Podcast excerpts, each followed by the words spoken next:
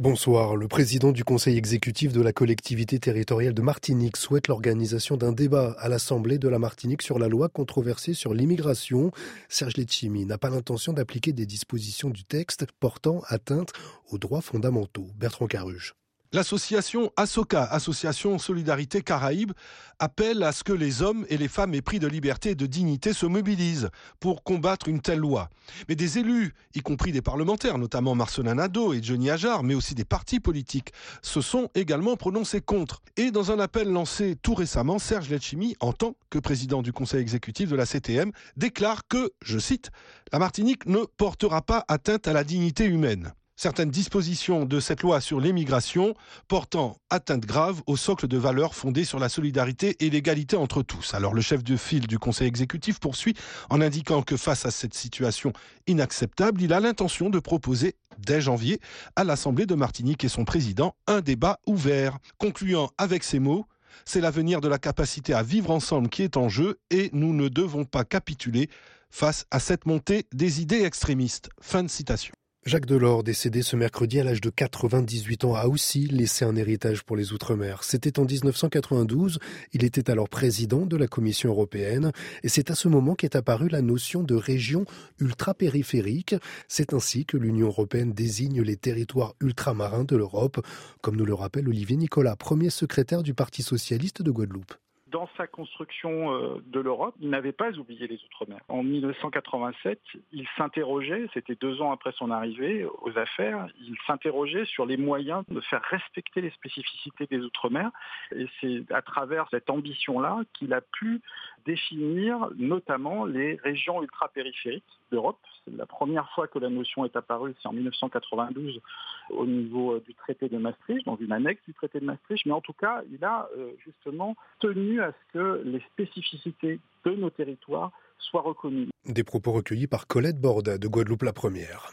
Un fait divers en Martinique, ce drame dans la commune du Gros Morne. Une fillette de deux ans est décédée après avoir été renversée par une camionnette et c'est son père qui était au volant. Les détails par Claude Gratien. On ne connaît pas encore précisément les circonstances de l'accident.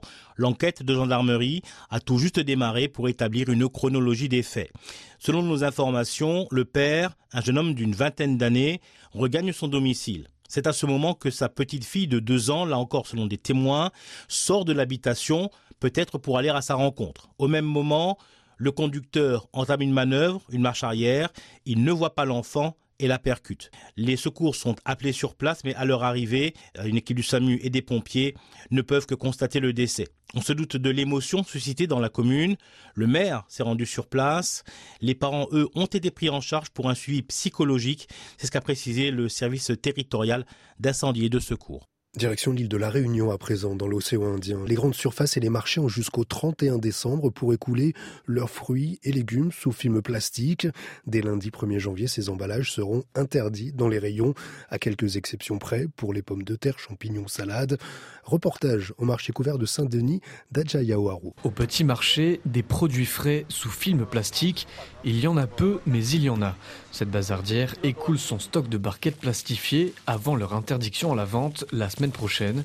Une mesure qu'elle voit plutôt d'un bon oeil. Là, il y a des dates. Après, ananas et papaye avec mangue. On utilise ce qu'on a, mais après, euh, on n'achète plus. quoi. Il trouve qu'on a trop de plastique en ce moment que j'aimerais bien qu'ils suppriment tout complètement pour euh, protéger un petit peu notre planète. Quoi. Pas de souci non plus sur le stand voisin. Ben, il y en a aussi des tomates cerises euh, grappes, euh, on va utiliser comme ça. On va mettre de une vanne et puis pèse au poids, 200 grammes, 250 grammes. Et côté client, on pense évidemment écologie, mais aussi pratique et argent. Moi je trouve que c'est une bonne, une bonne solution, mais après il faut trouver une alternative. Sac d'amidon de maïs ou alors un papier craft. Je les achète quand même parce que moi je regarde mon porte-monnaie, monsieur, si c'est moins cher. Et puis on voit mieux, c'est plastifié. Bon, après c'est pour la planète. Les distributeurs s'y étaient préparés, mais Lani Longo est directrice qualité au sein du groupe LM qui livre les grandes surfaces de l'île. Il y aura soit effectivement des produits en filet en cellulose, soit directement cerclés, ce qu'on appelle avec une bande papier pour euh, les concombres, les mains de banane, etc.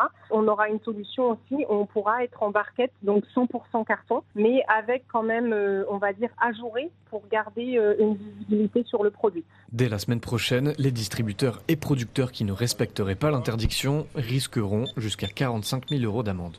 Et c'est ainsi que se termine ce journal Bonne soirée sur RFI.